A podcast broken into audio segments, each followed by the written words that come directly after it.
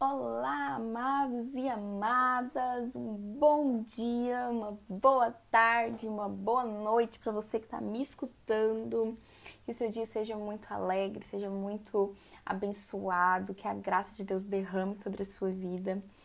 Estou muito feliz de você estar tá escutando esse áudio, tenho certeza que Deus também está feliz com você, não tenha dúvida disso. E vamos continuar com o nosso propósito firmes e fortes.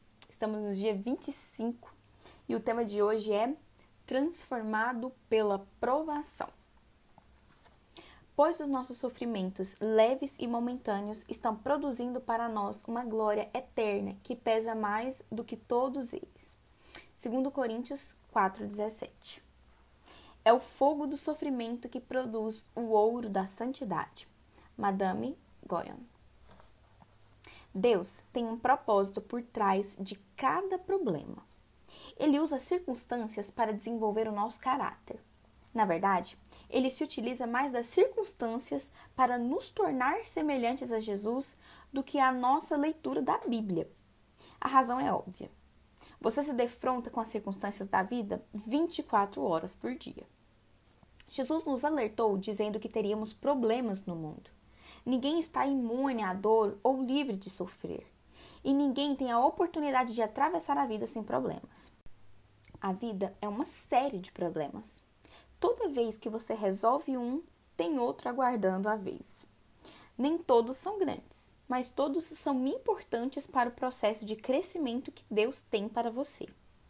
Pedro nos assegura de que problemas são normais. Queridos irmãos, não se assustem nem se admirem quando vocês passarem pelas provas ardentes que estão para vir, pois isso não é coisa estranha nem fora do comum que lhes vai acontecer. Deus utiliza os problemas para trazê-lo para perto de si. A Bíblia diz: O Senhor está perto dos que têm o coração quebrantado e salva os de espírito abatido. Suas mais íntimas e profundas experiências de adoração ocorrerão provavelmente nos dias mais sombrios. Quando seu coração estiver apertado, partido, você se sentir abandonado, não tiver mais nenhuma opção, a dor for intensa e você buscar somente a Deus. É durante períodos de sofrimento que aprendemos a fazer nossas orações mais sinceras, autênticas e honestas para com Deus. Quando sentimos dor física ou emocional, não temos disposição para oração superficial.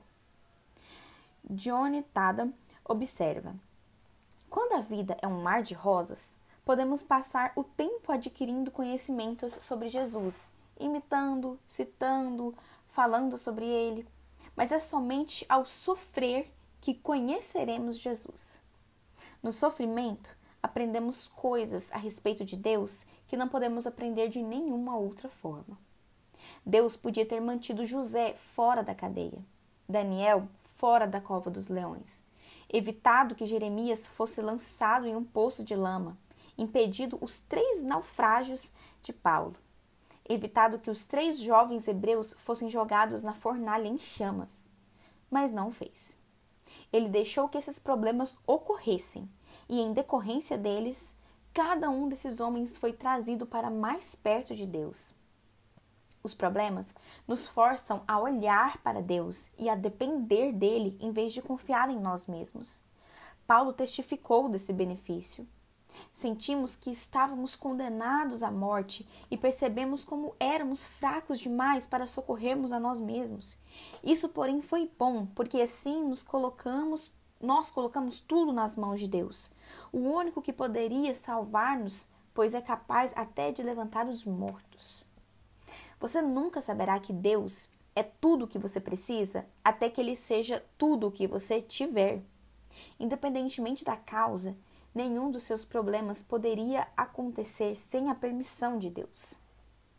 Tudo o que ocorre a um filho de Deus é filtrado por Ele, e Ele pretende usar tudo isso para o bem mesmo que Satanás e outros tensionem usar para o mal. Uma vez que Deus está soberanamente no controle, acidentes são apenas circunstâncias do plano de Deus para você. Como todos os dias de sua vida foram escritos no calendário de Deus antes que você nascesse, tudo o que acontece com você tem significado espiritual. Tudo. Romanos 8, 28 e 29 explica o porquê. Sabemos que Deus age em todas as coisas, de modo que trabalhem em conjunto para o bem dos que amam e são chamados de acordo com seu propósito. Pois Deus conhecia de antemão as pessoas e as escolheu para se tornarem iguais ao seu filho. Compreendendo Romanos 8, 28, 9. Essa é uma das passagens bíblicas mais incompreendidas e erroneamente citadas. Ela não diz Deus faz que tudo saia da forma que eu quero. É lógico que isso não pode ser verdade. E também não diz Deus faz que tudo na terra acabe com um final feliz. Isso também não é verdade. Existem muitos finais infelizes sobre a terra. Vivemos em um mundo caído. Somente no céu tudo é perfeito, da forma que Deus quer. É por isso que temos de orar: seja feita a tua vontade, assim na terra como no céu. Para compreender inteiramente Romanos 8, 29, 28 e 29, devemos examinar frase por frase. Sabemos. Nossa esperança em tempos difíceis não é fundamentada em pensamentos positivos, em anseios ou em um otimismo natural. É uma certeza que se baseia na verdade de que Deus tem pleno controle do universo e ama a todos nós. A, a outra parte da frase, que Deus age. Há um, há um grande projetista por trás de tudo. Nossa vida não é resultado de um acaso fortuito, destino ou sorte. Existe um plano mestre. A história pertence a Deus. É Deus quem controla o leme. Nós cometemos erros, mas Deus jamais. Deus não pode cometer um erro, porque Ele é Deus. Uma outra parte do versículo. Em todas as coisas. O plano de Deus para a nossa vida envolve tudo o que nos acontece, erros, pecados e mágoas. Ele inclui doenças, dívidas, acontecimentos infelizes, divórcio e a morte de pessoas queridas. Deus pode fazer o bem aflorar da pior perversidade. Ele fez isso no Calvário. Não de forma isolada ou independentemente. Os fatos de sua vida agem em conjunto conforme o plano de Deus. Não são atos isolados, mas partes independentes, interdependentes do processo que o tornarão semelhante a Cristo. Para fazer um bolo, você utiliza farinha, sal, ovos crus, açúcar e óleo. Comidos isoladamente, Cada ingrediente é bastante desagradável ou mesmo amargo, mas asse-os juntos e se tornarão deliciosos. Se você der a Deus todas as suas experiências horríveis e desagradáveis, ele as, mistu ele as misturará para se tornarem agradáveis. Uma outra parte do versículo, para o bem. Isso não quer dizer que tudo na vida seja bom. Grande parte do que acontece no nosso mundo é mal e cruel, mas Deus é especialista em extrair o bem de tudo isso. Na genealogia oficial de Jesus Cristo, existem quatro mulheres listadas: Tamar, Raabe, Ruth e Batseba. Tamar seduziu seu sogro para engravidar. Raabe era prostituta. Ruth nem mesmo era judia e infringiu a lei casando com um judeu. Batseba cometeu adultério com Davi, o que acabou causando o assassinato do marido não são exatamente reputações excelentes, mas Deus fez que o bem resultasse do mal e Jesus veio através dessa linhagem. O propósito de Deus é maior do que os nossos problemas, nosso sofrimento e até mesmo nossos pecados. Uma outra parte do versículo: daqueles que o amam e são chamados. Essa promessa é somente para os filhos de Deus, não para todos. Todas as coisas contribuem para o mal daqueles que vivem em oposição a Deus, insistindo em seguir o seu próprio caminho. Uma outra parte, do versículo, de acordo com o seu propósito. Que propósito é esse? É que sejamos iguais ao seu filho. Tudo que Deus deixa acontecer na nossa vida é permitido por causa desse propósito. Edificando um caráter semelhante ao de Cristo. Somos joias moldadas com um martelo e um cinzel de adversidade. Se o martelete do joalheiro não for forte o suficiente para aparar nossas arestas, ele usará uma marreta. Se formos realmente obstinados, ele utilizará uma britadeira. Usará o que for necessário. Cada problema é uma oportunidade para a edificação do caráter. E quanto mais difícil for, maior será o potencial para desenvolvimento de músculos espirituais e de fibra moral. Paulo disse: Sabemos que essas dificuldades produzem paciência e a paciência produz caráter. O que acontece exteriormente em sua vida não é tão importante quanto o que acontece dentro de você. As circunstâncias da vida são temporárias, mas o caráter durará para sempre. A Bíblia frequentemente compara as provações ao fogo que refina o metal, queimando as impurezas. Pedro disse: essas dificuldades vêm para provar que sua fé é pura. Essa pureza da fé vale mais que ouro. Foi feita a seguinte pergunta a um ourives: Como você sabe que a prata é pura? E ele respondeu: Quando vejo meu reflexo nela. Quando você é refinado pelas provações, as pessoas podem ver o reflexo de Jesus em você. Tiago disse: Sob pressão, a sua fé é forçada para fora e verdadeiramente se expõe. Visto que Deus tenciona torná-lo semelhante a Jesus, ele o fará passar pelas mesmas experiências que Jesus passou.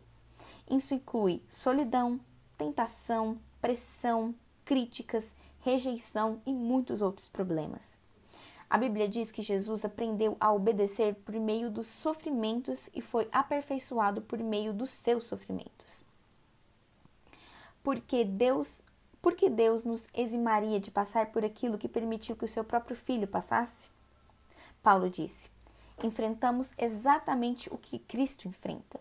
Se enfrentamos tempos difíceis com Ele, então certamente enfrentaremos tempos agradáveis com Ele. Reagindo aos problemas como Jesus reagiria. Os problemas não produzem automaticamente a vontade de Deus. Muitas pessoas se tornam mais amargas em vez de melhorar e nunca crescem você tem de reagir de, da forma que Jesus reagiria. Lembre-se de que o plano de Deus é bom. Ele sabe o que é melhor para você e visa apenas o seu bem. Deus disse a Jeremias: Os planos que tenho para vocês são planos de fazê-lo prosperar e não de lhes causar danos, planos de lhes, de, de lhes dar esperança e, não, e um futuro. É, José compreendeu essa verdade quando, falando aos seus irmãos que o venderam como escravo, disse: Vocês planejaram mal contra mim, mas Deus o tornou em bem. Ezequias expressou os seus sentimentos em relação à doença em que ameaçava tirar a sua vida. Foi para o bem, foi para o meu benefício que tanto sofri. Sempre que Deus disser não ao seu pedido de alívio, lembre-se, Deus está fazendo o que é melhor para nós, treinando-nos para viver o melhor de sua santidade. É vital que você mantenha concentrado no plano de Deus, não no seu problema ou sofrimento. Foi assim que Jesus suportou o sofrimento na cruz e somos exortados a seguir o seu exemplo. Mantenha um olhar firme em Jesus, nosso líder e orientador.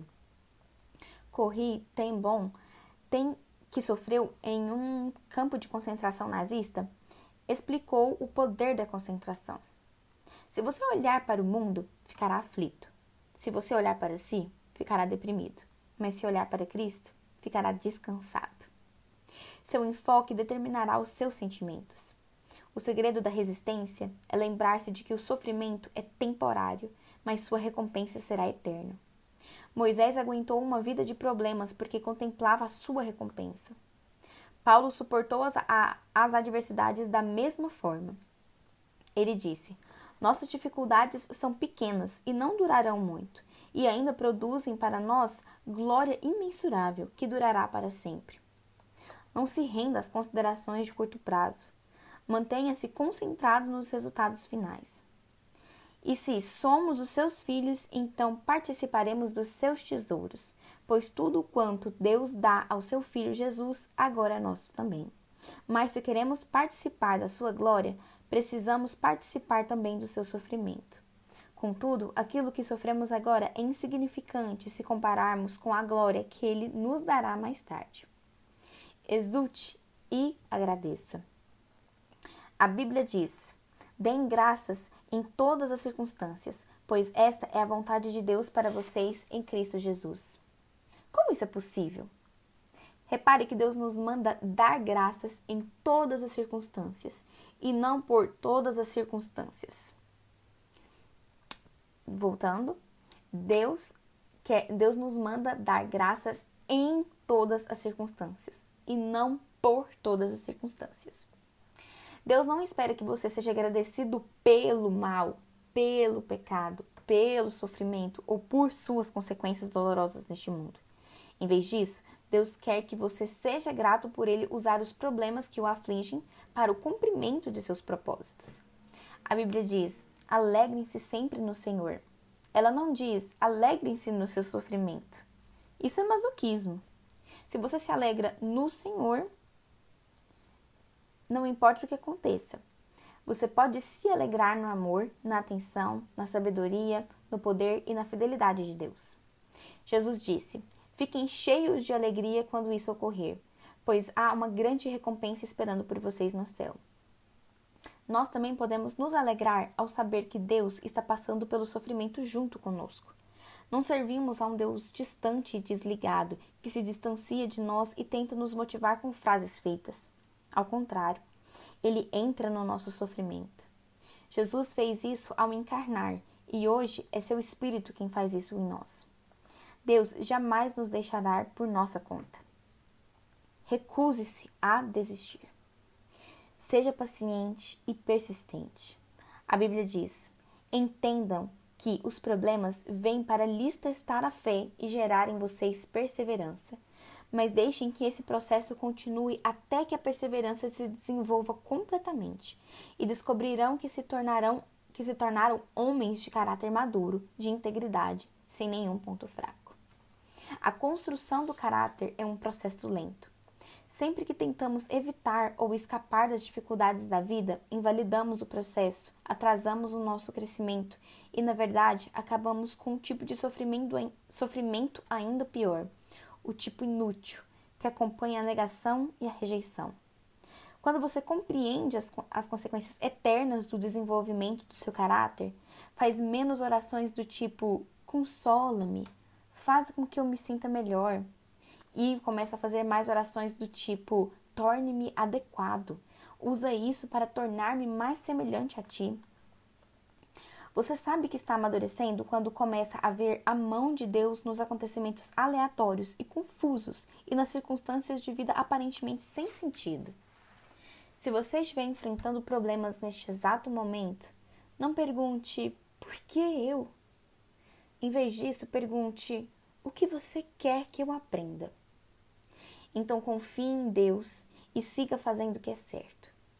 Vocês precisam perseverar de modo que, quando tiverem feito a vontade de Deus, recebam o que ele prometeu. Não desista. Cresça. Um tema para você refletir hoje. Existe um propósito por trás de cada problema. Um versículo para você memorizar. Sabemos que Deus age em todas as coisas para o bem daqueles que o amam, dos que foram chamados de acordo com o seu propósito. Romanos 8, 28. E uma pergunta para você meditar hoje: Qual problema na sua vida mais te trouxe crescimento? Até a próxima!